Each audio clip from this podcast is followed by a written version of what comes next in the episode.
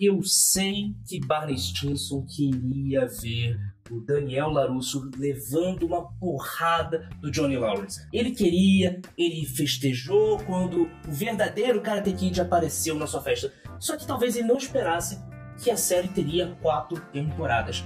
Eu, sinceramente, não esperava. A série terminou uma terceira temporada bem interessante e essa quarta temporada tinha tudo para fechar a história.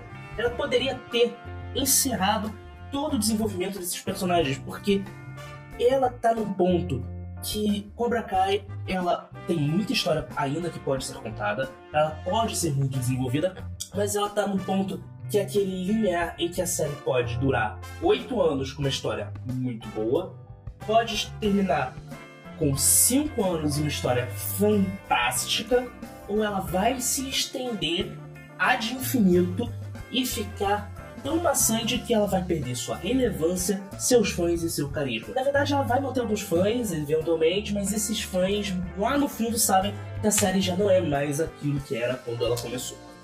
Cobra Kai ela começou com um intuito nostálgico, que é muito bom, é muito divertido, e ela trouxe todos os toda a paixão pelo Karate Kid, pela franquia Karate Kid. Mas ela tá seguindo um caminho que a história tá ficando grande demais. Está começando a ficar inverossímil que crianças percam tanto tempo no pleno século XXI para perder suas desavenças em karatê.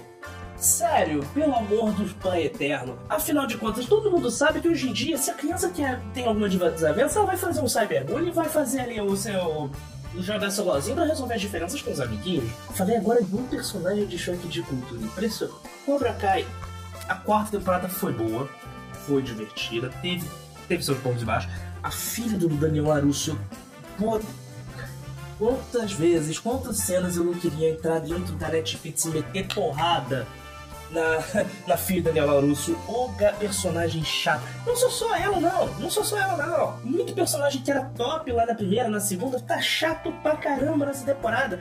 Eles fizeram um rebranding na marca dos personagens, tá chato pra caramba. Mesmo assim, o núcleo principal ainda tá interessante. A rixa do Johnny Lawrence com o Daniel LaRusso ainda tá interessante. E é isso que meio que sustenta ainda, ao meu ponto de vista, a série. É uma série que pode muito decepcionar todos os fãs das temporadas seguintes.